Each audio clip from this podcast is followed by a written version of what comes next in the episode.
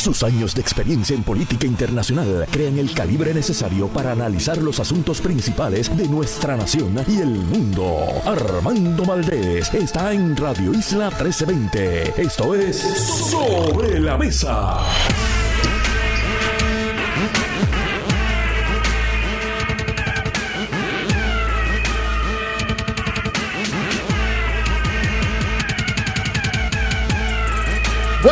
Puerto Rico, soy Armando Valdés. Usted escucha sobre la mesa por Radio Isla 1320. Hoy en Sobre la Mesa estará con nosotros nuestro panel, hoy integrado por Jesús Santa y José Pichi Torres Zamora.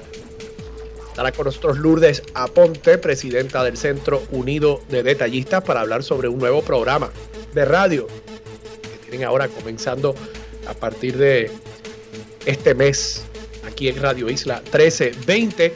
Y además tenemos programa especial en el día de hoy. Vamos a estar hablando sobre la industria turística en Puerto Rico, en particular en el contexto de una noticia que sale de República Dominicana.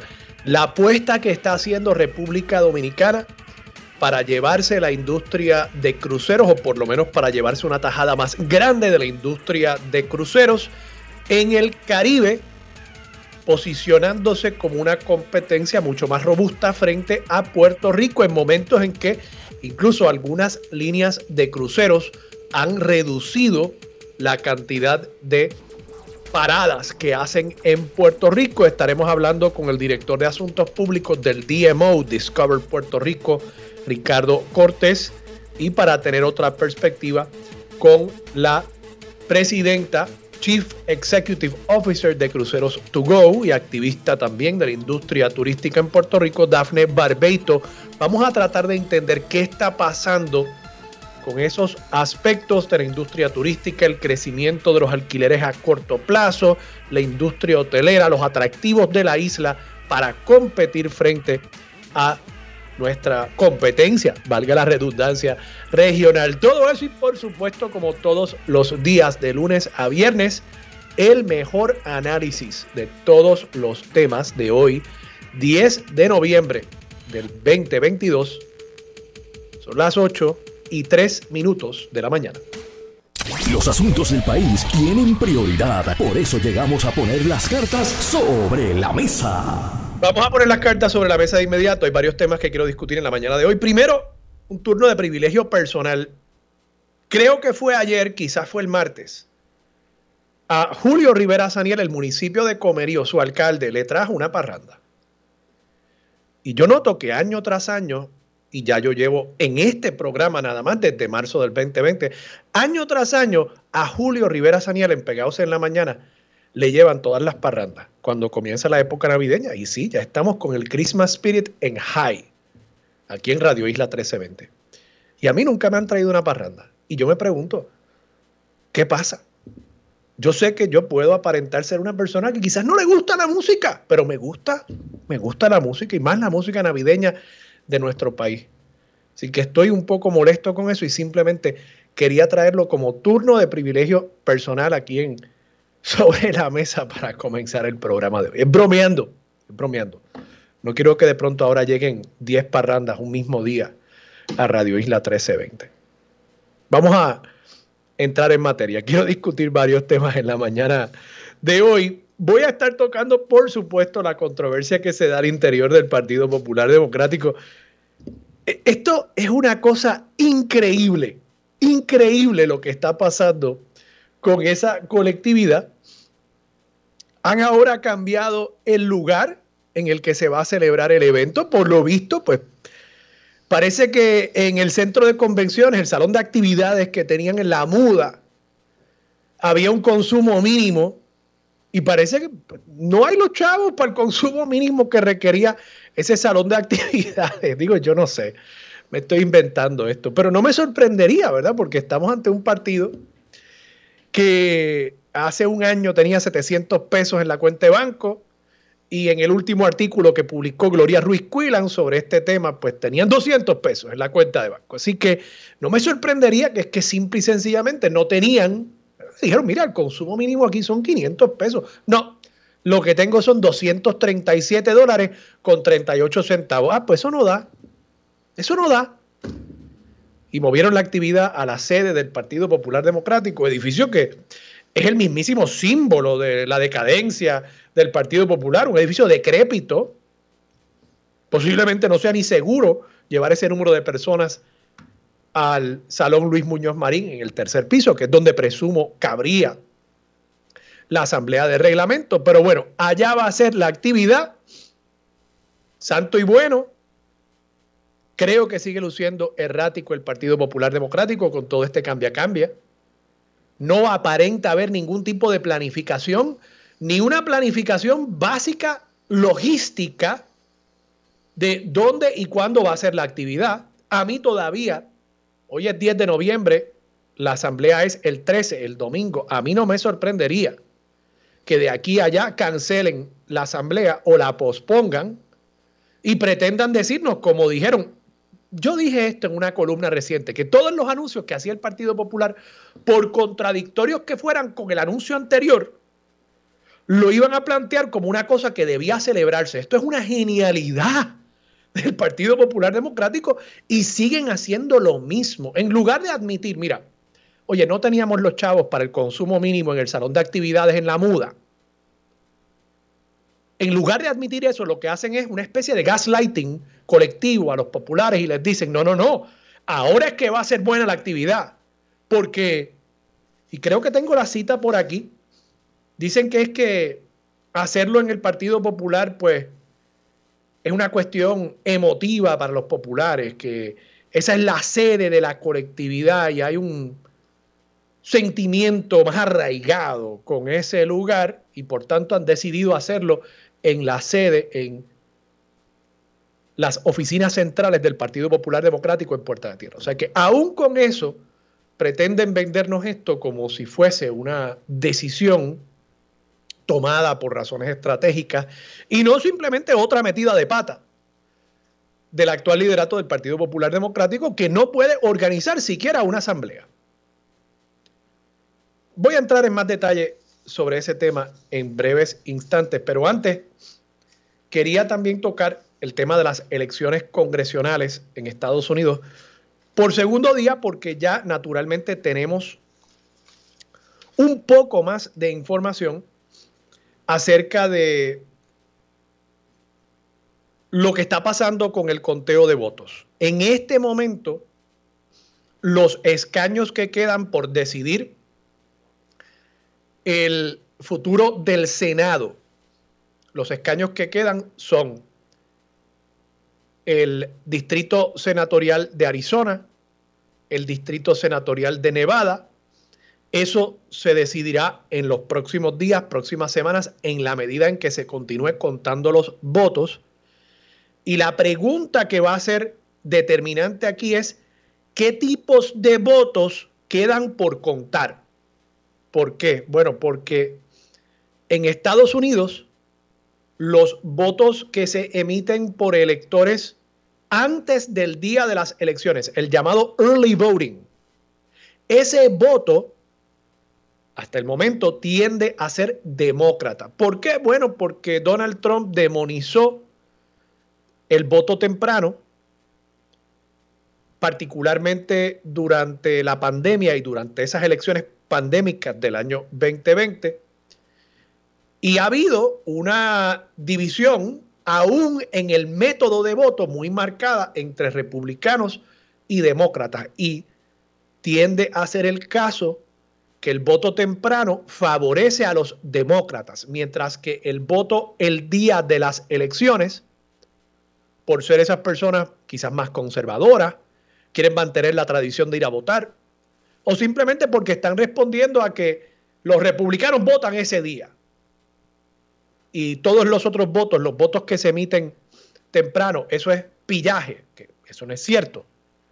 Pero ese ha sido el mensaje de muchos líderes en el Partido Republicano. Bueno, pues ese voto, el día de las elecciones como tal, tiende a favorecer al Partido Republicano.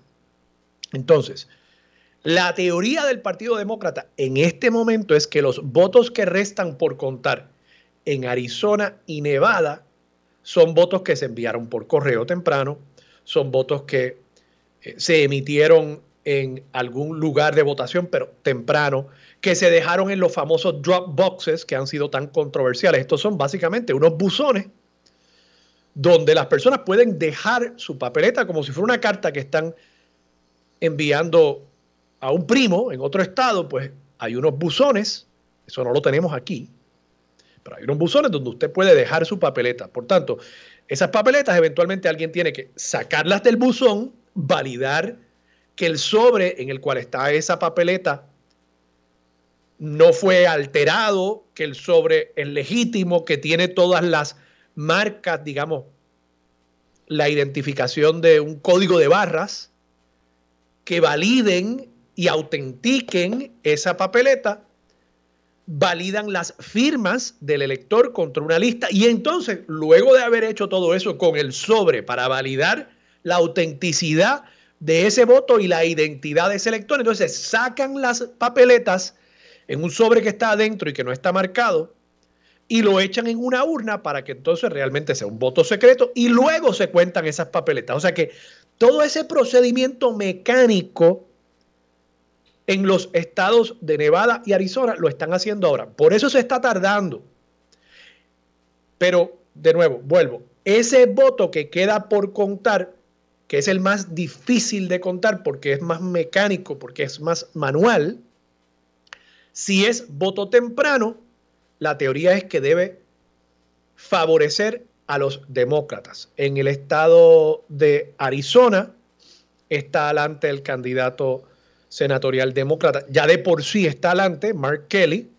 En el estado de Nevada está adelante el candidato republicano, pero de nuevo, en ambos, en el caso de Arizona, se espera quizás que se pueda ampliar un poco esa ventaja que tiene el candidato demócrata con los votos que quedan y en el caso de Nevada que el candidato demócrata eventualmente pueda sobrepasar al republicano con los votos que quedan en la medida en que ese bucket de votos, como dicen los analistas americanos, esa palangana de votos tienda a favorecer a candidatos demócratas por la naturaleza, por la demografía de esos electores que votaron temprano. El otro escaño que queda es el de el estado de Georgia. Y en ese caso ya no quedan votos por contar, o quedan creo que 20 mil votos, pero no van a hacer diferencia porque no hay suficientes votos para que ninguno de los dos candidatos llegue a 50% más uno. En el caso de Georgia, ellos tienen un sistema de segunda vuelta. Y al haber un sistema de segunda vuelta, eso significa que los dos candidatos que más votos tengan el día de las elecciones y que ninguno de ellos haya llegado a 50% más uno, va a una segunda vuelta. No hay suficientes votos para que ninguno de los dos llegue a ese nivel. Por tanto, ya se sabe, aun cuando quedan de nuevo como unos 20 mil votos por contar, ya se sabe que va a haber una segunda vuelta, un runoff election el 6 de diciembre en el estado de Georgia. Esa elección podría ser determinante para la mayoría en el Senado si es que los demócratas no logran ganar los dos escaños, el de Arizona y el de Nevada. Si ganan esos dos escaños, ya estaría entonces en 50 votos la mayoría demócrata. Súmele a eso el voto que rompe los empates de la vicepresidenta Kamala Harris y ya están en 51. Los republicanos estarían en 49 y lo mejor que podrían hacer es lograr ganar el escaño de Georgia y entonces regresar al mismo estado de situación en el Senado del momento actual, que es que son 50 votos republicanos, 50 votos demócratas y el voto que rompe los empates, que es el voto de Kamala Harris. Si los demócratas logran tener 51 votos, no haría falta ese voto de Kamala Harris y se le restaría un poco de poder, no mucho, pero un poco a senadores como Kirsten Sinema, demócrata, y eh, Joe Manchin, demócrata también, pero que son más conservadores y ha tendido a ser los votos decisivos porque han aguantado su apoyo para ciertas medidas importantes, sabiendo que el voto de ellos es necesario para mantener esos 50 votos unidos y entonces traer a la vicepresidenta para romper los empates. Así que interesante lo que está pasando en Estados Unidos. Ciertamente el análisis americano sigue siendo que el gran derrotado en el día de ayer fue Donald Trump y los candidatos que apoyaron su visión acerca de la política norteamericana. La portada del New York Post de hoy dice Trumpty Dumpty, como Humpty Dumpty, el rey huevo que se cayó de un muro y se rompió y no había forma de volver a armar ese huevo roto. Bueno, pues Trumpty Dumpty y ciertamente muchos otros analistas americanos están planteando lo mismo, que Donald Trump es el gran perdedor, Ron DeSantis es el gran ganador de este ciclo electoral congresional y veremos qué efectos pueda tener sobre el 2024. Regresemos entonces acá a Puerto Rico. Esto del Partido Popular Democrático, además de este para adelante y para atrás con la fecha del evento, ahora incluso con el lugar donde se va a celebrar el evento, el evento siendo una asamblea de reglamento para pasar juicios sobre unas propuestas que han hecho varios líderes para al final del día entronizar a José Luis Dalmau en la presidencia del Partido Popular Democrático, al menos hasta diciembre del 2023. Ese evento estaba pautado para este domingo en un salón de actividades en La Muda, Ayer sorpresivamente se anunció que esta actividad, en lugar de ser en la muda, va a ser en la sede del Partido Popular Democrático y como les decía, las citas del liderato del Partido Popular apuntan a que esto ha sido una decisión para que los populares se sientan más a gusto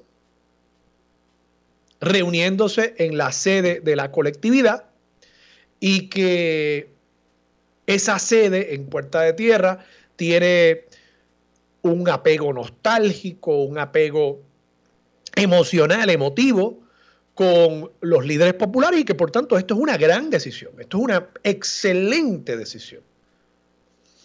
Y claro, esto es una manera de disfrazar lo que realmente está pasando aquí, que es que el Partido Popular desde que se anunció esto, y quizás desde antes, pero por lo menos desde que se anunció que iba a haber una elección en agosto, para escoger el presidente, para escoger un camino en torno al tema del estatus, el Partido Popular se ha estado comportando de forma esquizofrénica, errática, improvisando en todo momento. Al punto de que solo en esta semana, además de este anuncio de que se va a cambiar el lugar donde se va a celebrar la asamblea de reglamento, el martes el secretario general de la colectividad, el amigo, y de verdad que es amigo, Luis Vega Ramos, yo lo quiero mucho. Y hasta me da pena que lo estén poniendo en posición de decir estas cosas. Dijo Luis Vega Ramos que no habían podido conseguir o identificar el 100% de los delegados para la asamblea de reglamento para que ustedes tengan esto claro, la Asamblea de Reglamento es un cuerpo distinto a la Asamblea General del partido, distinto al Consejo General, que se compone del Consejo General más unos delegados que se escogen específicamente para la Asamblea de Reglamento en cada uno de los 78 municipios. O sea que, en teoría, pues tenemos el Consejo General, que debe estar identificado, el partido debe tener una lista de quiénes son esas personas, pero además hay unos delegados adicionales que se escogen en pequeñas reuniones en los 78 municipios para ir a esa asamblea y en teoría representar los intereses de los alcaldes y de los populares de ese municipio en torno a la pregunta que se les está planteando en esa asamblea de reglamento. Pues Luis Vega Ramos ha dicho que falta al menos un 30% de los delegados para esa asamblea de reglamento. Y Luis Vega Ramos dijo para justificar esto, cito, en ninguna elección en el mundo vota el 100%. Y esto es lo que digo, que me da pena que lo pongan a decir estas cosas, porque yo sé que Luis es mucho más inteligente.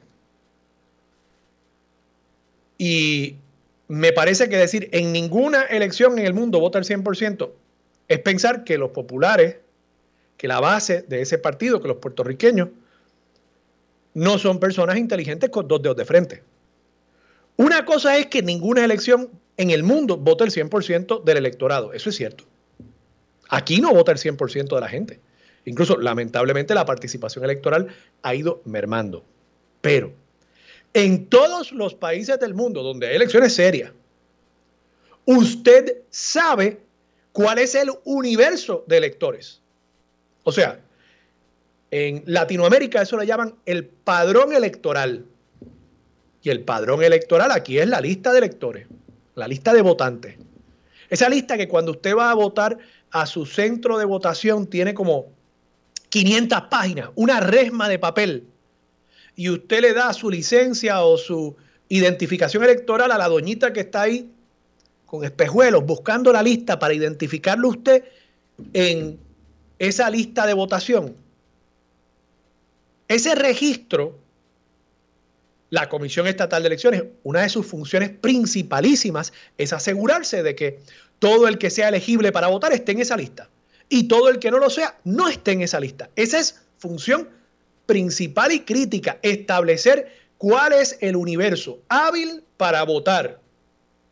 Ah, que de ese universo hábil para votar no llegue el 20, el 30%, eso se entiende porque ese es el derecho del elector, ir y participar o no participar. Y si estuviésemos hablando de que ya se celebró la asamblea y oye, no fue un montón de gente a votar, pues yo podría entender este argumento del amigo Luis Vega Ramos de que ninguna elección vota el 100% de la gente. Pero de lo que estamos hablando aquí no es de que los populares no han ido a votar, de lo que estamos hablando aquí es de que la institución del Partido Popular Democrático está tan decrépita, está tan decrépita que ni siquiera pueden identificar el 100% de las personas hábiles para votar. Y eso es desastroso.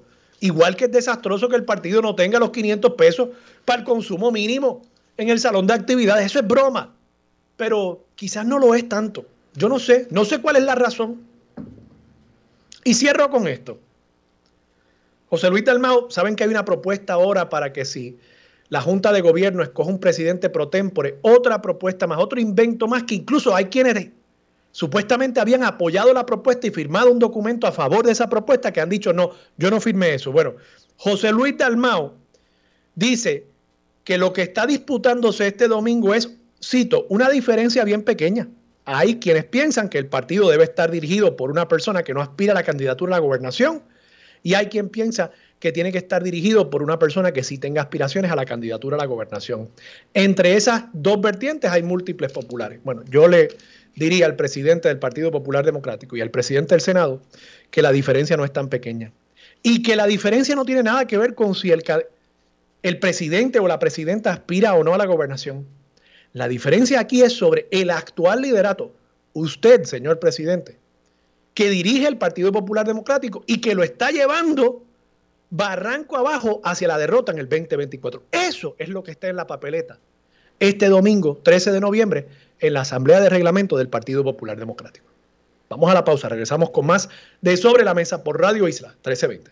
Quédate en sintonía, conéctate a radioisla.tv para acceder y participar en nuestra encuesta diaria. Armando Valdés, Sobre la Mesa por Radio Isla.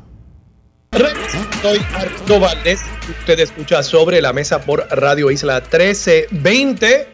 Se sienta a la mesa Ricardo Cortés, director de Asuntos Públicos del DMO, Discover Puerto Rico, hoy en un programa especial donde estaremos tocando en varios de nuestros segmentos el tema del turismo en Puerto Rico, la competencia que está enfrentando Puerto Rico frente a otros países en la región. Ricardo, buenos días, ¿cómo estás? Buenos días, buenos días, ¿cómo estás tú? Muy bien, muy bien. Gracias por estar disponible para Sobre la Mesa. Ricardo, el periódico El Nuevo Día el domingo publicó una nota feroz apuesta de Dominicana por los cruceros, pone en aprietos a Puerto Rico y se plantea que República Dominicana está proyectando la construcción de nuevos muelles ante la meta de convertirse en el hub de cruceros en el Caribe. Ya República Dominicana anteriormente en esta materia de competencia económica ha sido efectivo, ha tenido crecimiento importante en las últimas décadas. Recuerdo, por ejemplo, el tema del puerto de transbordo de Ponce, que finalmente nunca logró materializarse. República Dominicana tiene un puerto de transbordo importantísimo donde se recibe mucha carga asiática y de ahí se distribuye a través del Caribe, incluyendo eh, a Puerto Rico. ¿Crees que Puerto Rico está posicionado para realmente enfrentar este tipo de competencia de República Dominicana y de otros países, particularmente en momentos en que ya hemos visto algunas líneas de cruceros hacer unos ajustes en sus itinerarios que han implicado menos paradas en Puerto Rico. Mira, este, hay una gran diferencia entre ambos, entre ambas jurisdicciones. Este, República Dominicana tiene cinco o seis puertos que reciben turistas eh, con, bastante frecuencia. Nosotros tenemos uno que recibe muchísimos turistas. Hay otros que han recibido uno que otro eh, barco, pero no con, de manera consistente. Eh, acuérdate que el, el, turismo de crucero eh, tiene unos efectos bien, bien eh, localizados geográficamente. Es decir, por ejemplo, el crucerista que viene al puerto de San Juan, el 98% no sale del área metropolitana de San Juan, se mantiene en esta área. O sea que no es, no es un turista que se dispersa mucho hacia otras áreas de, de otros atractivos que pueda tener eh, Puerto Rico. Eh, así que yo, yo, analizando muy desde fuera, yo lo que percibo no realmente es, eh, eh, básicamente una diversificación de su propuesta de su propuesta para la industria de cruceros. Hay un detalle que a mí me gustaría este, traer y, y, es que los cruceros son traen muchos visitantes, muchos, muchos visitantes. No necesariamente trae gastos de visitantes este, no necesariamente trae en, la misma proporción. Por ejemplo, el apéndice estadístico del gobernador te plantea de que desde el 2012 para acá, el promedio varía por año, pero más o menos el, el el, el, por ciento de los visitantes que correspondían, esto antes de la pandemia, eh, que correspondían a, que venían a cruceros, era el 40%. Pero ese 40% de los visitantes, eh, eh, básicamente implicaban el 8% del gasto de los visitantes. O sea que a menos que tú no tengas una propuesta bien robusta de, puertos con base en, Puerto Rico, eh, es, una actividad económica que se queda en el que es muy importante también, no, es por minimizar, ¿sabes? Esto, la economía de muchos negocios del viejo San Juan dependen de esto, de muchos cruceristas, de muchos porteadores, de muchos proveedores de servicios en el área turística dependen de esto. O sea que, pero, pero eh, es, yo lo que percibo realmente, volviendo al punto inicial, es que la propuesta de Dominicana en este caso es básicamente una diversificación de, su, de, su, de sus atractivos. Ricardo, déjame ver si entiendo ese dato que tú nos ofreciste, porque creo que es bien interesante. 40% de los visitantes a Puerto Rico, presumo los que llegan por el aeropuerto, será la métrica que estamos usando, 40% vienen para, para alguna actividad relacionada a cruceros. Bueno, puede ser también los que llegan en el crucero aquí. Visitantes total, eso es, visitantes total. Incluyendo, incluyendo el que no aterrizó en un avión aquí, sino que... El que llegó en barco. Estuvo unas horas en Puerto Rico eh, porque el crucero paró aquí. Exacto. Ok. 40% de los visitantes, pero solamente representan 8% del ingreso turístico. Ese es el dato. Sí, en esencia.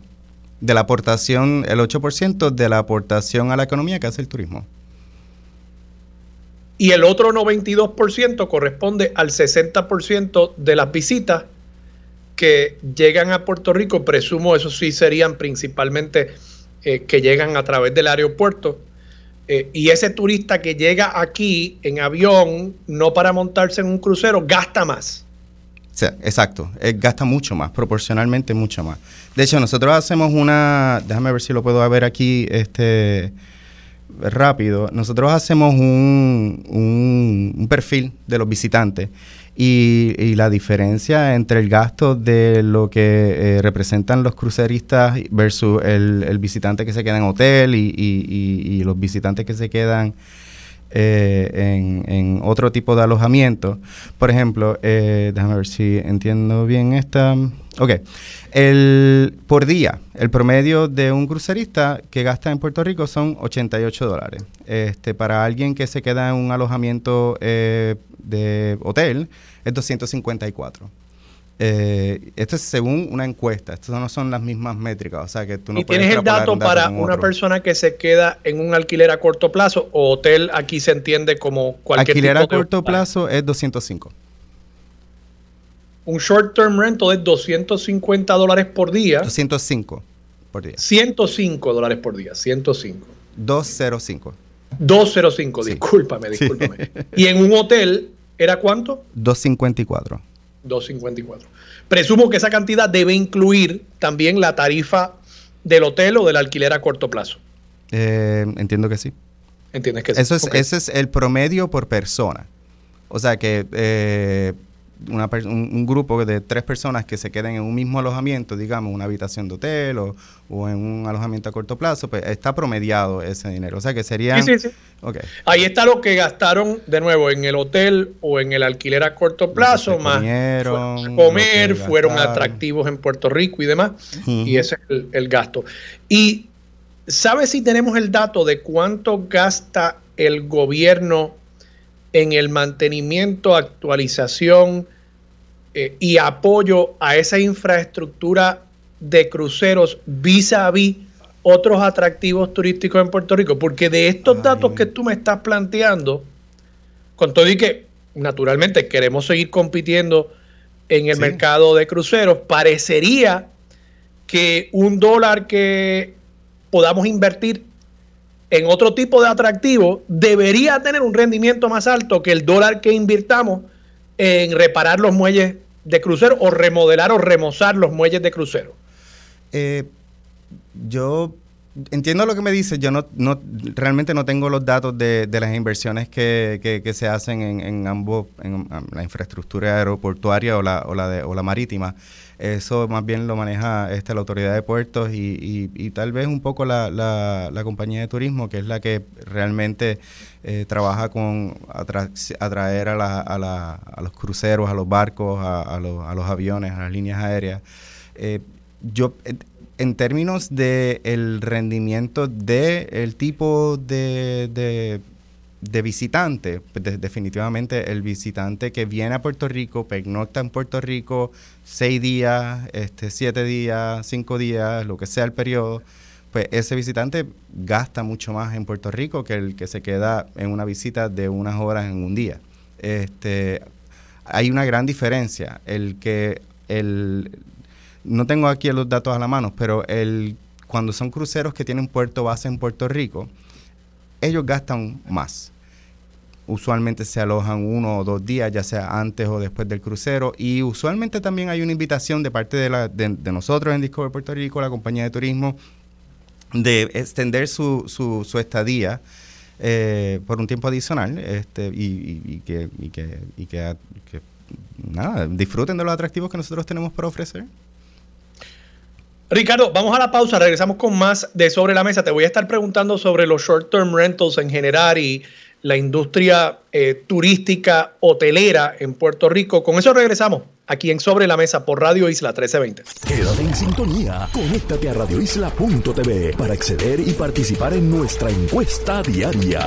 Armando Valdés, Sobre la Mesa por Radio Isla. Regresamos hoy, Armando Valdés. Usted escucha sobre la mesa por Radio Isla 1320. Sigue sentado a la mesa Ricardo Cortés, director de Asuntos Públicos de el DMO Discover Puerto Rico, el Destination Marketing Organization. Ricardo, quería hablar contigo también sobre los alquileres a corto plazo. Hay un artículo hoy en uno de los rotativos que plantea que el número de hospedajes a corto plazo en Puerto Rico ha alcanzado ya la cifra de creo que un poquito más de 17 mil unidades. Muchas de ellas tienen incluso dos habitaciones en promedio, o sea que se plantea que podríamos estar hablando de tanto como 30 mil eh, cuartos que, están disponibles ahora para, recibir eh, turistas, visitantes al país. Yo recuerdo, yo, yo fui asesor eh, de desarrollo económico del gobernador en aquel momento, Aníbal Acevedo Vilá. Yo recuerdo que en las reuniones de staff con Aníbal, todas las semanas se discutía el tema de la capacidad hotelera de Puerto Rico, del número de habitaciones. Y él tenía una meta, creo que no se alcanzó por, diversidad de razones, él tenía una meta de aumentar significativamente, creo que en 5.000 habitaciones, algo en esa línea, el número de habitaciones hoteleras que había en Puerto Rico. En aquel momento, si mi memoria no me falla, creo que Puerto Rico tenía entre 12 a 15.000 habitaciones hoteleras. Y yo me sospecho que estamos más o menos en la misma cifra al presente. ¿Tú, conoces ese dato? Hoteles, habitaciones de hotel. Si mi memoria no me falla, está en, el mismo, más o menos por el mismo número en que, en que me mencionaste. Acuérdate que eh, con María se perdió una parte de la capacidad, no toda ha regresado, hay mucha que sí regresó.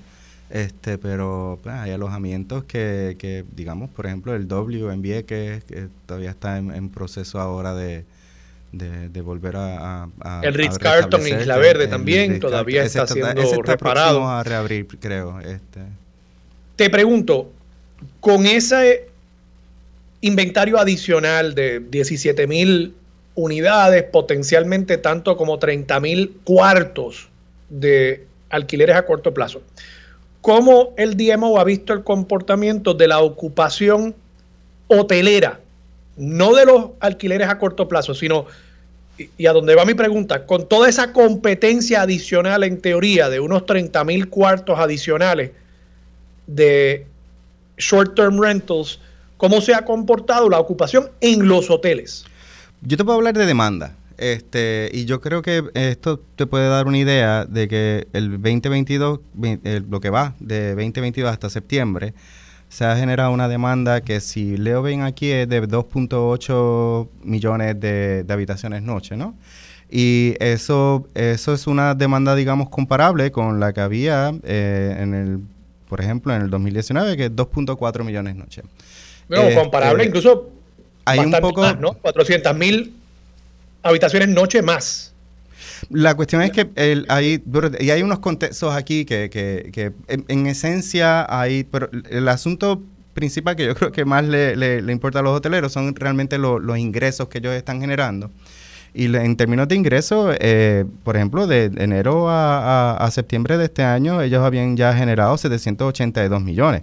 Y digamos, en el 2019, eh, ellos habían generado para ese mismo periodo 532. O sea que ellos están casi 300 por encima de, millones por encima de lo que hubiese sido un año regular similar al, 2019. Y eso ¿Podemos decir entonces que, que los, la disponibilidad de estas habitaciones y unidades de alquiler a corto plazo no ha tenido un efecto negativo sobre la demanda y los ingresos del sector hotelero tradicional. Lo que hizo fue expandir eh, expandir. O sea, creció el PAI. Creció el PAI, en esencia, sí. Estamos hablando de que, por ejemplo, nosotros, y esto es un dato que, a, mí me encanta mencionar, pero eh, en el 2021, por primera vez llegamos a mil millones de ingresos por alojamiento. O sea, esos son mil millones que cobró la industria de hoteles, la, la, industria de alquileres a corto plazo, por el estilo. Eh, al final de ese año, del año pasado, llegamos a 1.300. Nosotros ya, para julio de este año, ese hito nosotros el año pasado lo alcanzamos en octubre. Nosotros este año lo logramos en julio. Básicamente tres meses, tres meses antes, alrededor de tres meses antes. Ahora mismo, para fin, bueno, ahora mismo no, para septiembre, ya estábamos por 2.239 millones de ingresos por alojamiento. O sea que lo que ha habido es una expansión ha habido un aumento en tanto en la demanda, bueno, la demanda se ha mantenido o ha aumentado, si tú la miras especialmente dentro de los contextos que hemos tenido de pandemia, de, mil variantes que estaban todavía afectando el año pasado. Eh, el huracán, ahora más recientemente. Eh, y también ha habido un aumento en lo que cobran las habitaciones. Y eso en parte es, un ejercicio de, de, oferta y demanda, ¿no? Que de lo que estamos hablando entonces, porque en teoría, si tú tuvieses más habitaciones y la demanda fuese la misma, deberían bajar los precios.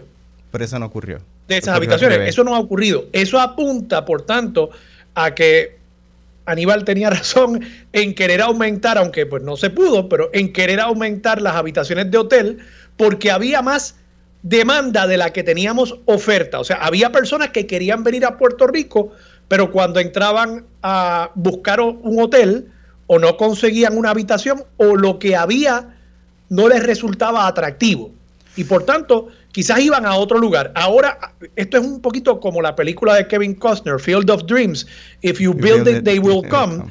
Hay más habitaciones, pues hay más oportunidades para que las personas escojan venir a Puerto Rico. Y las dinámicas económicas cambiaron y también, puedes pensar en que, que, hay personas que los viajes son más atractivos para las generaciones ahora, las personas están viajando mucho más que hace 20 años y están dispuestos a pagar más por ese por ese alojamiento que tiene algo que de algún modo les atrae o, lo, distingue, ¿no?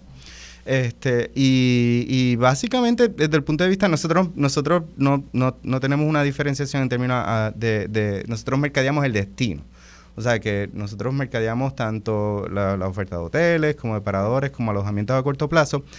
Eh, y, realmente es agradable ver cómo, cómo, la industria y la demanda crece este, al punto de que pues la, contribución, la expectativa es que pues, esa contribución que hace el turismo a la economía, bueno, yo creo que es el deseo de, todos y la meta vaya creciendo, ¿no?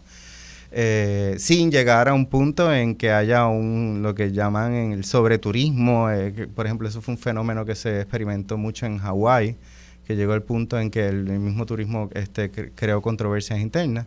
Eh, sin llegar a ese punto. O sea, que es, básicamente tener una mayor capacidad o coger lo más que podamos de esa economía del visitante, este, manteniéndonos dentro de, un proceso en el que todo el mundo está atendido, el local, el, visitante.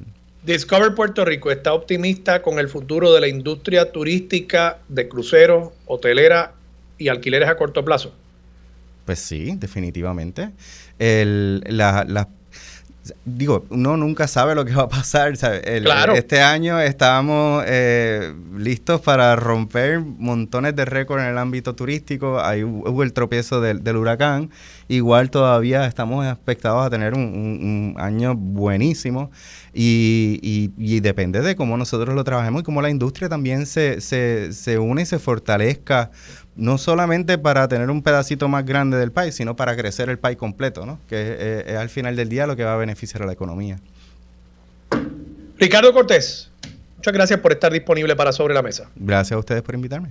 Era Ricardo Cortés, el director de Asuntos Públicos de Discover Puerto Rico, el DMO, Destination Marketing Organization, que mercadea el destino a Puerto Rico fuera de Puerto Rico. Vamos a la pausa, regresamos con más de Sobre la Mesa por Radio Isla 1320 próximo en Radio Isla 1320. Yo soy Armando Valdés, usted escucha sobre la mesa por Radio Isla 1320. Lo próximo hablamos con Santa. Eso me dijo venir aquí que tengo a Santa en línea. Jesús Santa, no es Santa Claus. Jesús Santa y José Pichi Torres Zamora son nuestros analistas hoy en Sobre la Mesa. Además, Dafne Barbeito, presidenta de Cruceros to Go, estará con nosotros para continuar con este tema que estuvimos discutiendo en el último segmento acerca del turismo en Puerto Rico, específicamente la competencia de República Dominicana en el mercado de cruceros. Además estará con nosotros en el último segmento la presidenta del Centro Unido de Detallistas, Lourdes Aponte, para hablarnos sobre un nuevo programa que tiene a partir de este mes aquí en Radio Isla 1320. Eso es lo próximo en Sobre la Mesa por Radio Isla 1320. Los asuntos de toda una nación están sobre la mesa. Seguimos con el análisis y discusión en Radio Isla 1320. Armando Valdés, esto es Sobre la Mesa. Regresamos, soy Armando Valdés, usted escucha sobre la mesa por Radio Isla 1320, ya a esta hora está con nosotros Santa Jesús Santa y José Pichi Torres Zamora. Buenos días a ambos. Buenos días a ti Armando y a Pichi y obviamente a todo el público que nos escucha por Radio Isla. Buenos días Armando, buenos días Jesús y buenos días al pueblo puertorriqueño. Buenos días, buenos días a ambos. Gracias por estar aquí otra semana más para Sobre la Mesa. Quiero comenzar hablando de las elecciones congresionales en Estados Unidos que se celebraron el martes. Ya tenemos bastantes resultados, todavía no queda prístinamente claro qué partido va a estar en control realmente de ninguno de los dos cuerpos, aunque todo tiende a indicar que los demócratas van a retener el control del Senado y por un margen muy estrecho los republicanos van a tomar control de la Cámara de Representantes, pero ciertamente lo que ha sorprendido es que esta no fue la ola roja, la ola republicana que se anticipaba antes de las elecciones. Resultó ser realmente unas olitas eh, que muy suavemente llegaron a las costas del Congreso. Incluso ayer el presidente Biden hizo una conferencia de prensa básicamente celebrando estos resultados que por lo visto son los mejores para un presidente demócrata en los últimos 40 años en esta elección congresional, la primera de un cuatrienio presidencial. Comencemos contigo, Jesús. Eh, tú eres demócrata, Pichi, yo creo que tú eres republicano, ¿verdad? Mm, hasta Trump, de ahí en adelante demócrata. No me digas, tú te cambiaste. Yo, tú no me has anunciado eso, mira tú. Bueno, está bien, de todas formas, empecemos con Jesús Santa, tu análisis acerca de lo que pasó en Estados Unidos. Bueno, la realidad es que la expectativa, ya sea porque era una histórica de que un presidente en su segundo año de incumbencia tienda a perder el escaño tanto en el Senado y en la Cámara, dado la percepción que había de que no era no son los mejores momentos en, el aspecto económico para los Estados Unidos, ¿no? Y, y se agrava esto con la situación de, de lo que es la inflación, eso es un, un issue económico que toca directamente al bolsillo de cada contribuyente, de cada elector. Y si a esto tú le sumas de que eh, los índices de popularidad del presidente Biden no eran muy altos, que digamos, especialmente había había ciertos estados que era por debajo del 40%, eh, pues eh, daba la impresión en un momento dado de que los demócratas iban a tener una noche larga y penosa. La realidad es que creo que hay otros factores que, que, influyeron en esta elección. Eh, siempre hemos dicho, yo he hablado mucho esto con Pichi, la, la, la, la política muchas veces es local, es más local que nacional. Uno, Dos, yo creo que esta movida que ha hecho el Partido Demócrata en las últimas elecciones de manejar a, un máximo lo que es el voto adelantado, el voto por correo, cual favoreció a, los demócratas de casi, casi en todos los estados, a un estado que son republicanos, yo creo que les ayudó mucho, porque, asegura un voto que, pudiera estar en riesgo que en un día de elección no fuera a votar.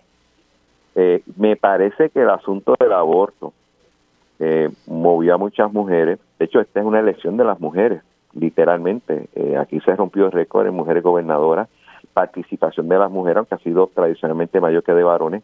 Me parece que ese número está bien alto en estas elecciones.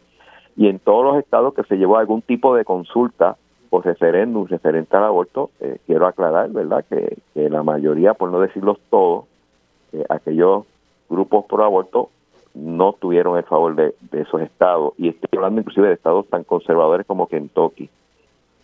Y eh, eh, esto de esa dinámica, pues, eh, ha llevado a que este, lo que era una ola, lo que era un cantazo a las aspiraciones del señor Biden de tener una legislatura a su favor, pues, aunque en el Congreso coincido contigo, yo creo que los republicanos se van a llevar el Congreso por bien pocos votos.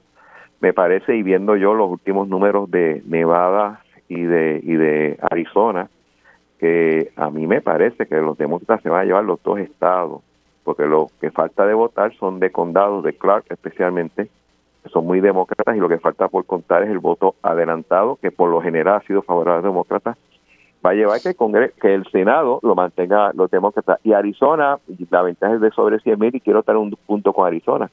Arizona es el estado de John McCain. O sea, Arizona no es un estado tradicionalmente demócrata y que, y que en elecciones legislativas pues ha cambiado drásticamente en ese, ese asunto. Aquí, de los republicanos, quien gana es DeSantis. DeSantis dio una soberana paliza en la Florida. Yo creo que saca eh, o le da un cantazo muy fuerte a las aspiraciones que pudiera tener Donald Trump a correr otra vez a la presidencia. Hay que recordar que muchos de los candidatos que apoyó Donald Trump perdieron, eh, más allá de muchos factores, yo creo que ese fue uno. Así que eh, yo creo que no fue una noche tan larga ni tan penosa para los demócratas, yo creo que hasta ciertos puntos nos podemos sentir algo victorioso, aun cuando se pierde el control del Congreso eh, y yo creo que tiene que poner a pensar a mucha gente en el, Partido Republicano si sus estrategias que han llevado a cabo, eh, a mi entender, no han sido efectivas y qué tienen que hacer.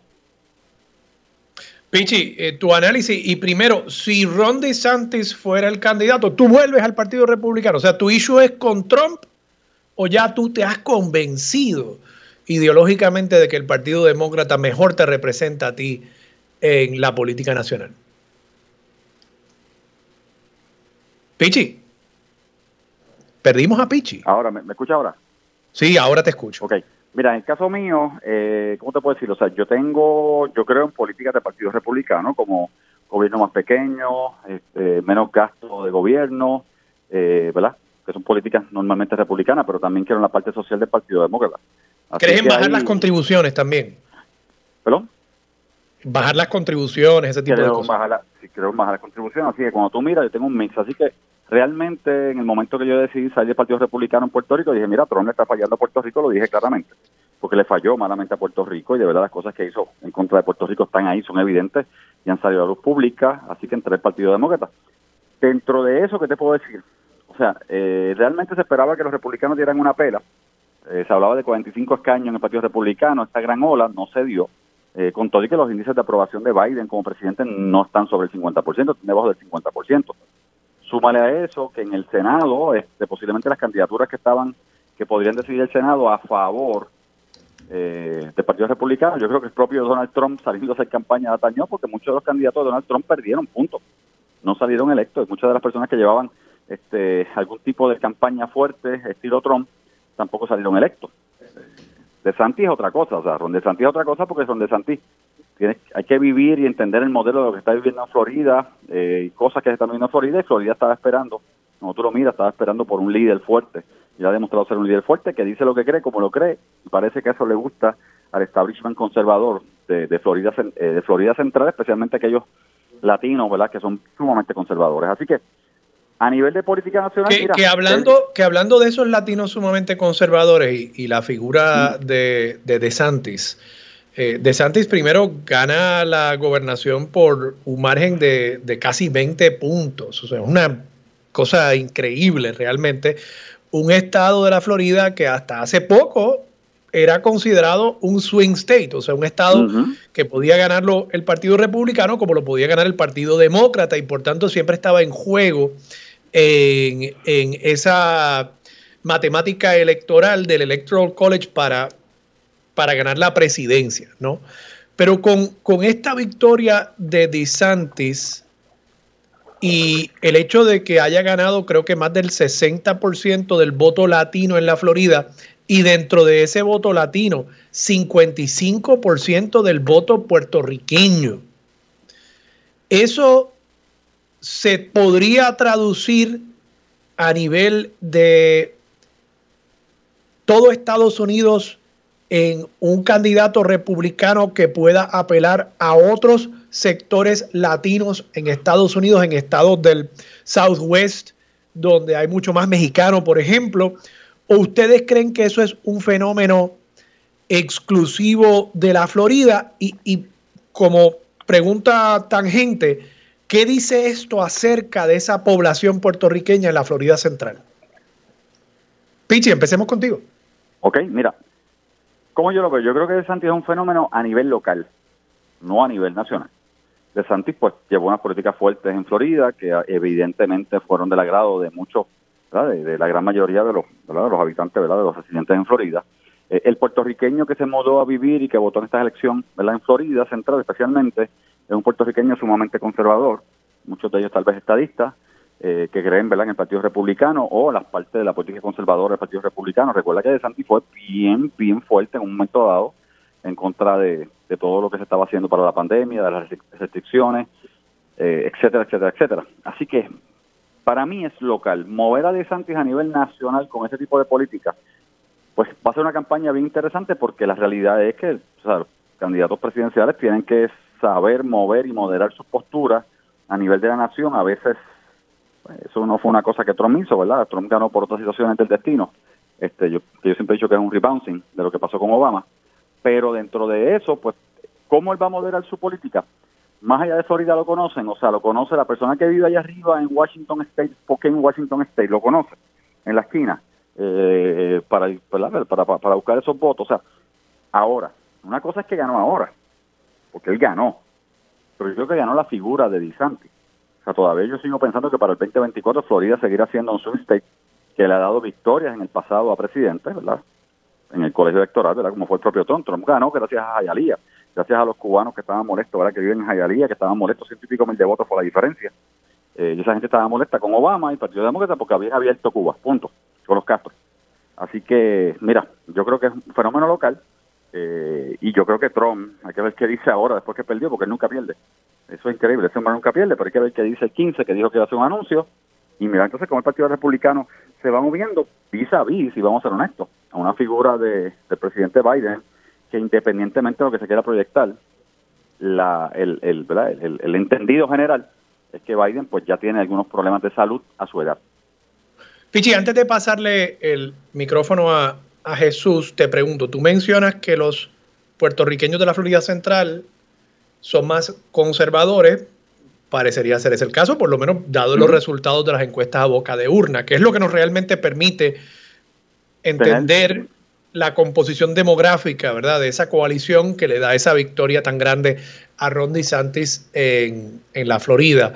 Son más conservadores, tú entiendes que son estadistas, ¿tú crees que esta, este resultado podría comenzar a cambiar la percepción del Partido Republicano acerca de cuál sería la tendencia ideológica partidista de un teórico Estado de Puerto Rico? No, no. Por la forma y manera que opera el Partido Republicano, yo que he sido delegado del Partido Republicano en dos elecciones eh, presidenciales, eh, te puedo decir que no. Porque una cosa es el candidato, obviamente tú y yo lo sabemos, otra cosa es el establishment del partido. El establishment del Partido Republicano siempre ha entendido que Puerto Rico sería más demócrata. Aunque yo siempre, y te digo, yo personalmente, yo creo que yo tenía esa conversación contigo, Armando lo privado, yo siempre he pensado que Puerto Rico tendería, tender, o sea, la parte conservadora me lo movería más al Partido Republicano cuando se definan esas cosas, ¿verdad? Este, a nivel de Puerto Rico, porque nuestro defecto aquí, eh, defecto natural es que no miramos las cosas conservadores, liberales eso es una cosa que no lo miramos, lo miramos en rojo y azules, esta idea de independencia o ELA, y eso es una realidad. Jesús Santa, tu análisis sobre esa base electoral puertorriqueña en la Florida Central y el apoyo que a todas luces le han dado a Ron DeSantis. Bueno, déjame un poco redondear lo de Pichi sobre DeSantis. Eh, yo creo que eh, la política es bastante local. Ganar la Florida no es necesariamente lo mismo que ganar una presidencia, ¿no? O una candidatura a presidente. Sin embargo, el hecho de que haya logrado que una gran, cantidad de hispanos haya votado por él, es una receta que eh, va a tener que aplicar en otros sitios, quizás de una forma distinta, pero, pero demuestra que él tiene la capacidad de atraer el voto hispano. Yo creo que eso es lo más importante ahí que no va a ser igual en la Florida como en California, estamos de acuerdo, pero obviamente es como un paso. Pero tiene que dar muchos pasos para lograr un apoyo un poco más significativo en, ese asunto a nivel de una candidatura a presidente donde no solamente logre que las minorías hispanas, y yo traigo la, minoría, ¿verdad?, de eh, los negros, eh, puedan puedan tener algún tipo de efecto positivo en, en, el caudal de votos que necesita para salir de presidente. Así que esto estamos por verlo, pero quiero ser justo con él en el sentido de que de que eh, ha, dado los pasos, tiene la capacidad de traer el voto, aunque no es lo mismo atraer el voto hispano en la Florida que en Nueva York, que en Pensilvania o que en California.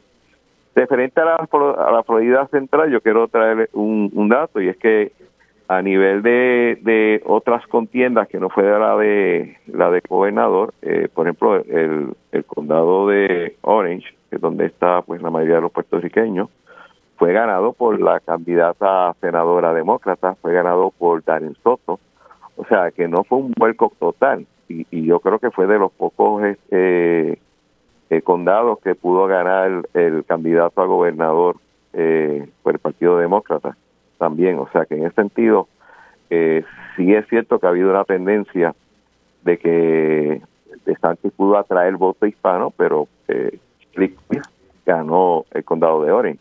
no, nos equivoquemos mucho, esto no fue que escribió la tortilla completamente. Esto, esto, es que ha habido un avance en, en, de parte del Partido Republicano en estos sectores, estas minorías que tienden a votar eh, por el Partido Demócrata, ¿no? En ese sentido. Eh, como te digo, eh, yo creo que el, los hispanos, en la medida que pasa el tiempo, tiene distintas necesidades y va a depender de cuál va a ser el imán, cuál va a ser el mensaje que el Partido Demócrata o el Partido Republicano tenga, no solamente con los hispanos, con el resto de las minorías. Eh, eh, eso es importante en la política, ¿no? Y, y, eso aplica aquí, aplica en Estados Unidos, como aplica en Canadá o en España o Inglaterra los partidos tienen que saber llevar un mensaje que sea atractivo a los distintos sectores para lograr apoyo político. Parece ser que DeSantis en la Florida entendió ese asunto. Referente al estilo de DeSantis, quiero decir que eh, el Partido Republicano tenía muchos candidatos parecidos a DeSantis en cuestión de su fuerza y su forma de ser. Lo que pasa es que DeSantis fue efectivo en la Florida, los demás no. Así que eh, esto es un juego de ajedrez, no todas las piezas son iguales creo que fue uno de los grandes ganadores esa noche. Creo que lo puede ayudar a buscar una candidatura a la presidencia de los Estados Unidos por el Partido Republicano. Yo creo que inclusive hoy es el candidato más valorado, pero todavía no es presidente, o sea, queda mucho camino. Pasando a un tema local, eh, aprovecho que tengo a el presidente de la Comisión de Hacienda aquí y también a eh, un representante de la minoría. Nace Jesús presidente y, Pichi de la minoría PNP eh, en la Cámara. Y, Pichi es miembro de esta comisión también. Ah, sí, miembro, pues mira tú, qué bueno, pues fabuloso. Tenemos esta semana una noticia acerca de un bono que se le va a dar a los empleados públicos, vinculado este bono al plan de ajuste de la deuda. Y yo entiendo y sé, Jesús, que tú estuviste con Mili Méndez cuando primero se comenzó a discutir este tema y explicaste que este bono tiene que ver con parte de los acuerdos que se alcanzaron como parte del plan de ajuste de la deuda eh, de la Junta, el gobierno y los acreedores.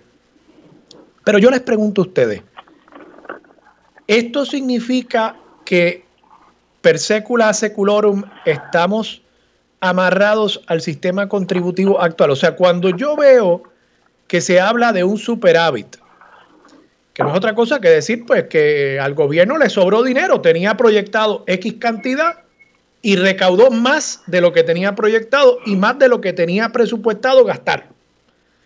Y que en lugar de ver eso y decir, pues vamos a bajar las contribuciones a la gente que paga ese dinero en Puerto Rico, ese dinero que es del pueblo, que no es del gobierno, ¿verdad? Es, dinero del pueblo de Puerto Rico que el gobierno, a través de las contribuciones, le saca al bolsillo del puertorriqueño.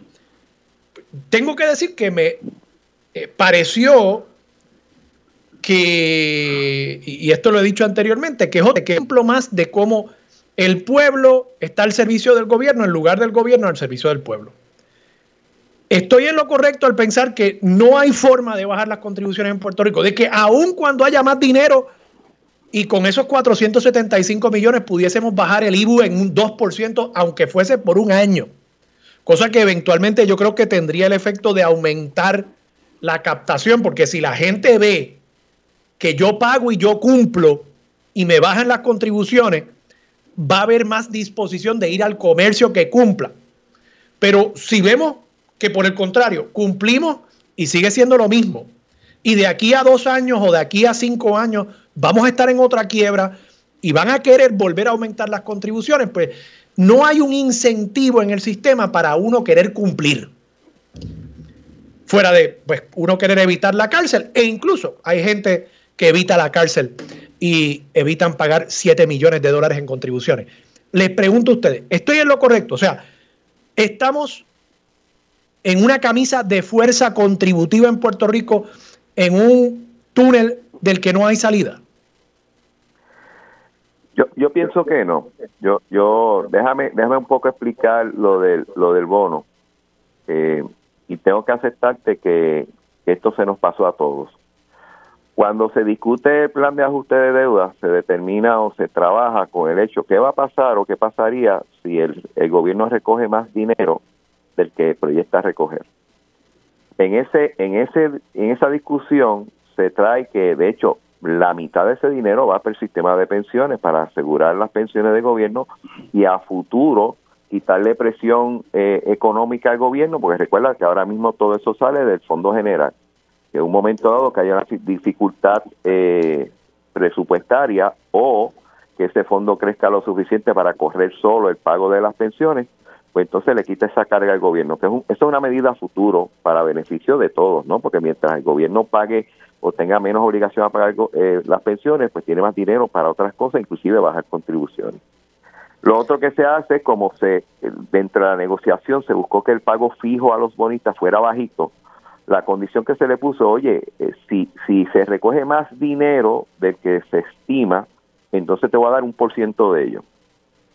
De hecho, eso tiene un cap, eso no puede ser hasta que llegue al cielo, y tiene un cap anual y tiene un cap a nivel de la historia. O sea, si tú recoges X cantidad, por dar un número, 3 billones de pesos en esos años, ahí se acabó todo, ¿no? Tampoco eso es hasta, como dicen en, el, en, San Juan, hasta que Colón baje el dedo. Eso no funciona así.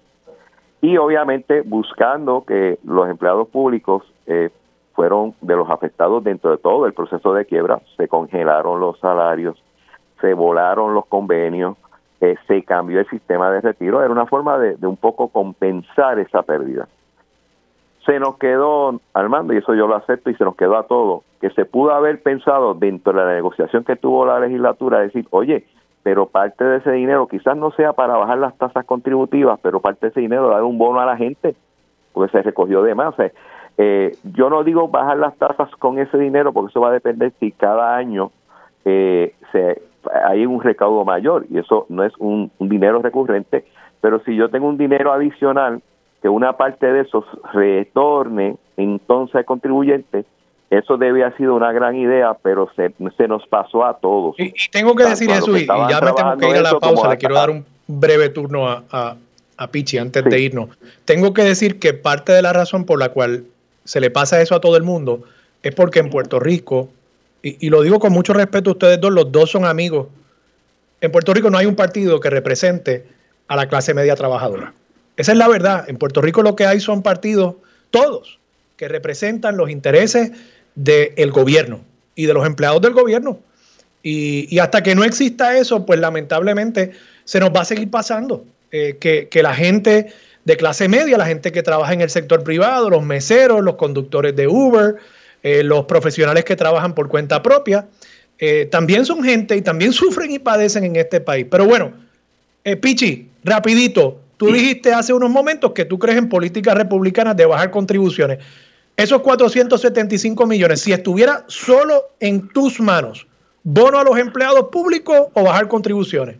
Yo, mira, yo te voy a yo te diría que yo le daba un bono al gobierno, o sea, al, al pueblo yo buscaba una manera de, al pueblo, de, devolverle al pueblo, o sea, devolverle de alguna otra manera. Bajar contribuciones. Claro, claro, que claro. yo bajar contribuciones también le baja las contribuciones a los empleados públicos. Esa es la bondad de. Claro, y yo, y yo reconozco, obviamente, que la CPU, que fue la que estuvo en la mesa de negociaciones, negoció y logró estos acuerdos para ellos. Muy bien por ellos. Este, pero mira ahora la dinámica, ahora la pelea es si son 12 mil, 13 mil, 14 mil, 3 mil pesos, quién dio el bono, quién dio el bono, a quién se le reconoce o no reconoce. ¿De cuánto va a ser el bono, perdóname?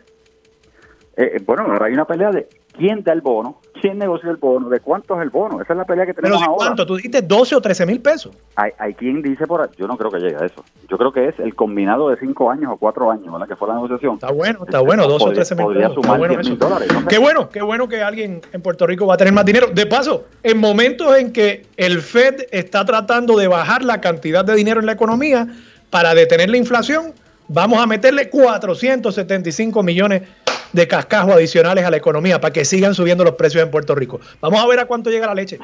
Vamos para la pausa. Gracias, Pichi. Gracias, Jesús Santa. Regresamos en breves minutos aquí en Sobre la Mesa por Radio. Quédate en sintonía. Conéctate a radioisla.tv para acceder y participar en nuestra encuesta diaria. Armando Valdés, sobre la mesa por Radio Isla. Regresamos, soy Armando Valdés, usted escucha sobre la mesa por Radio Isla 1320. A esta hora se sienta la portavoz de la Alianza Turística por Puerto Rico y presidenta propietaria de Cruceros To Go, Dafne Barbeito. Buenos días, Dafne, ¿cómo estás?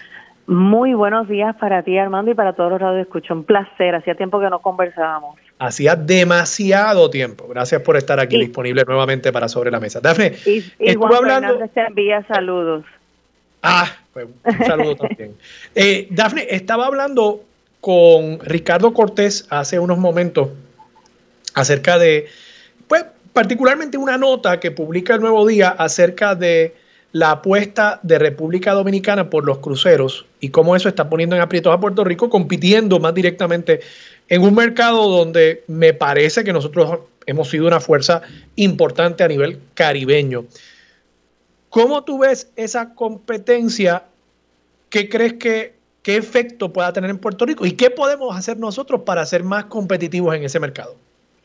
Mira, eh, definitivamente la República Dominicana no, apostaba al renglón de cruceros como lo estamos viendo eh, muy recientemente, ¿verdad? Eh, históricamente, Puerto Rico definitivamente, fuera de, de Miami, eh, era una de los pues, de los puertos más importantes en el tema del Caribe, claro, sacando también a, a las Bahamas, a México, pero definitivamente Puerto Rico siempre ha estado en los top 3, 4 eh, puertos principales del Caribe por múltiples razones, no solamente las bellezas naturales.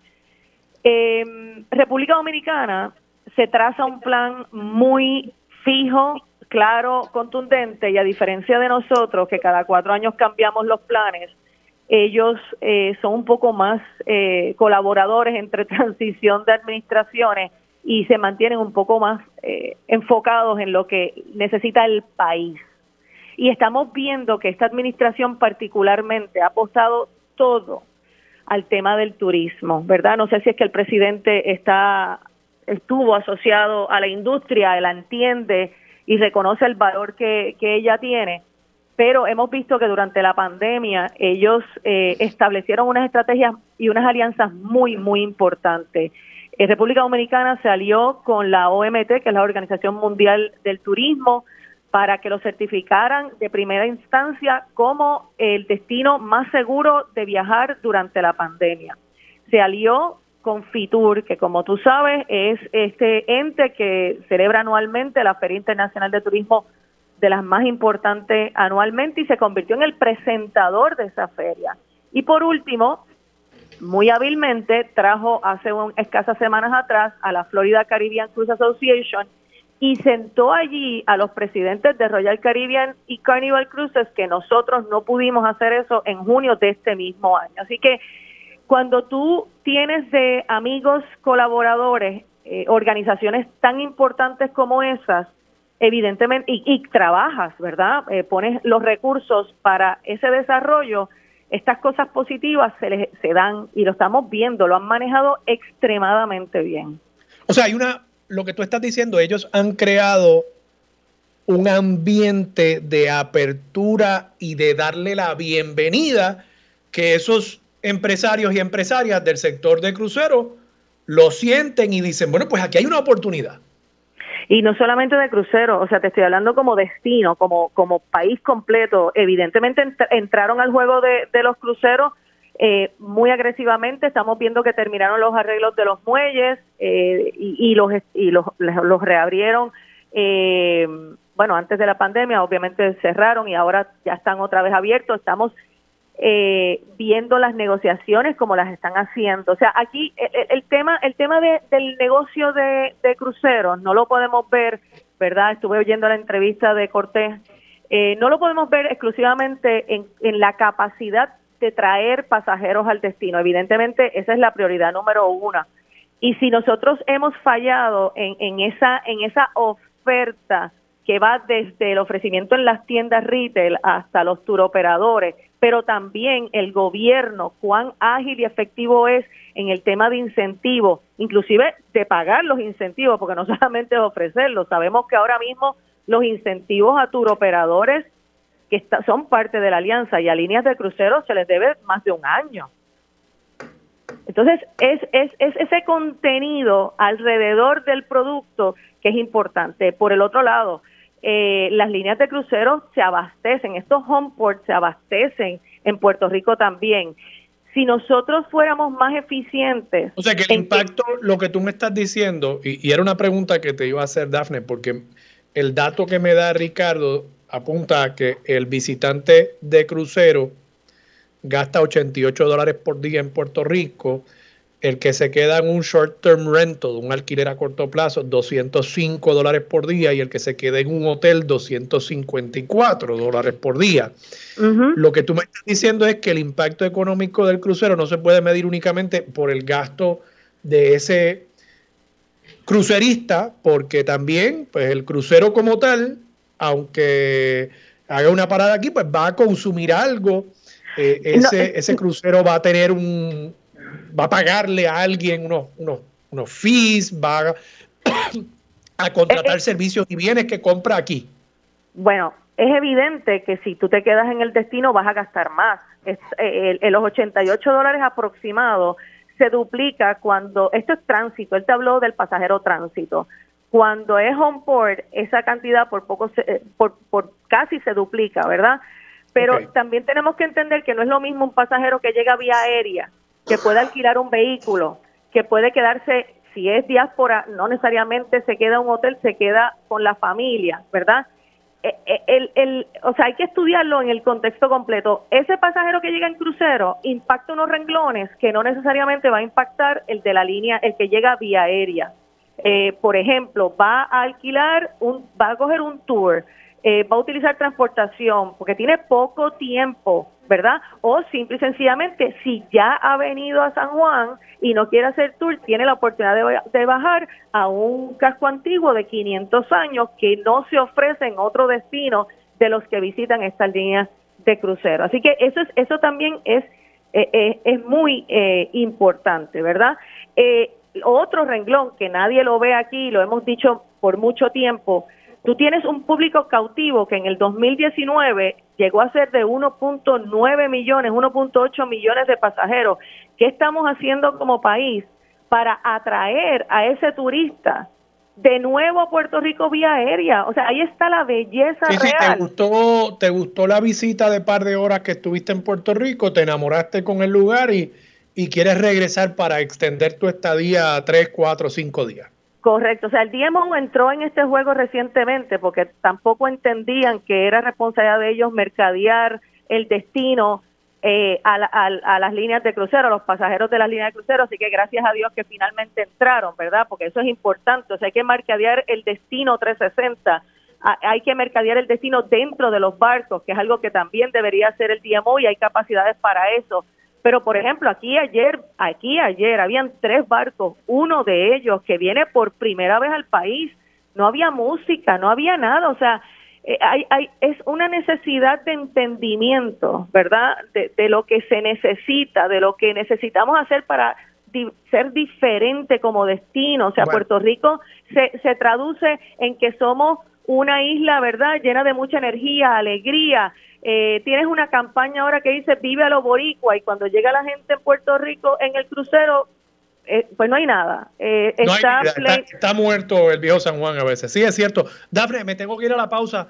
Te agradezco que hayas estado disponible y creo que tenemos que volver a traerte para una conversación más larga sobre este tema porque hay muchas vertientes y lo que tú estás planteando incluso no es algo que requiera de una inversión en infraestructura dura, sino tú estás planteando una infraestructura suave, poner música, poner eh, eventos en las calles, una programación cultural que naturalmente esté amarrada a unos itinerarios que de paso son conocidos. O sea, esto no es una sorpresa que llegó un barco y se bajaron dos mil pasajeros. No, eso lo sabemos con un tiempo de anticipación y pensaría uno que el programar esa actividad cultural no sería tan complicado. Pero vamos a tener esa conversación próximamente aquí en Sobre la Mesa. Dafne, muchas gracias por estar disponible. Vamos a la pausa, regresamos con más aquí en Radio Isla 1320. Quédate en sintonía. Conéctate a radioisla.tv para acceder y participar en nuestra encuesta diaria. Armando Valdés, sobre la mesa, por Radio Isla. Regresamos. Armando Valdés, usted escucha sobre la mesa por Radio Isla 1320. Hoy la Fundación Felisa Rincón de Gautier, como todos los jueves a partir de las 7 de la noche, tiene una charla interesantísima con el doctor pediatra, creo que es doctor José Rigao, buen amigo también, la parálisis infantil polio en Puerto Rico 1928 a 1974. La parálisis infantil polio en Puerto Rico, una enfermedad que a través de la medicina moderna, la vacunación fue esencialmente erradicada. Vamos a estar hablando, vamos a estar escuchando esta conferencia del doctor José Rigao a partir de las 7 de la noche, 10 de noviembre, hoy jueves, en las redes sociales de la Fundación Felisa Rincón de Gautier. Facebook Live y Zoom. Pueden encontrar más información, por supuesto, en la página de Facebook de la Fundación. Esto es una actividad en conjunto con la Asociación de Historia del Viejo San Juan, hoy a partir de las 7 de la noche.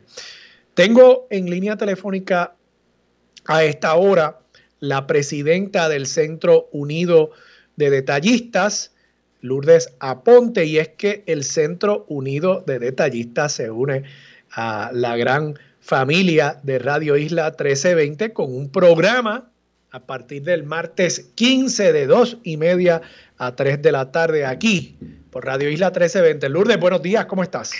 Saludos, buenos días Armando. Pues mira, estoy súper contenta de tener la oportunidad y de, que el Centro Unido se una a esta gran familia de, de Radio Isla. Cuéntanos un poquito del programa. Todos nosotros estamos muy emocionados con este nuevo proyecto del Centro Unido de Detallistas. Yo creo que si esta estación se ha distinguido eh, por algo a través de su larga trayectoria en las comunicaciones puertorriqueñas, ha sido por el apoyo al pequeño eh, empresario, a la pequeña empresaria puertorriqueña y puertorriqueña. Y esto me parece que es otro elemento de, esa campaña por apoyar a lo de aquí.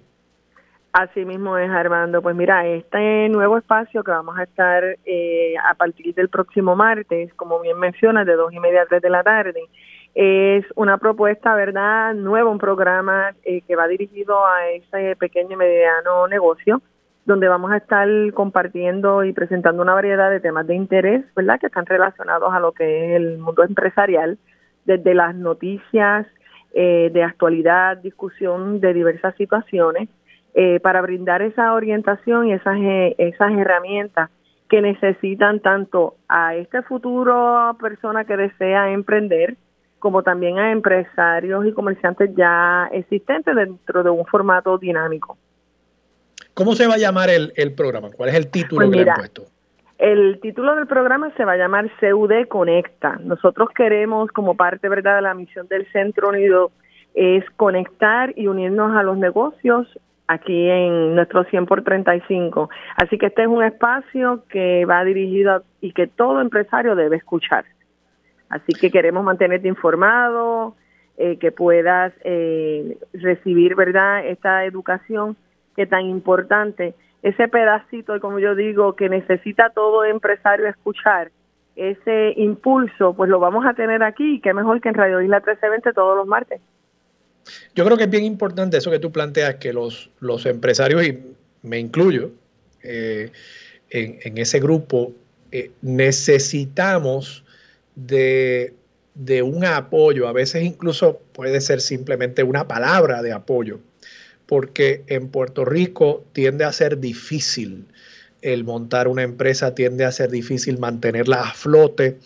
Eh, hay, hay mucha, a veces, eh, mucha agresividad eh, en contra del el pequeño empresario, tanto por parte de a veces instancias gubernamentales, a veces hasta por, por otras personas que, que quieren penalizar el, el, éxito en ocasiones.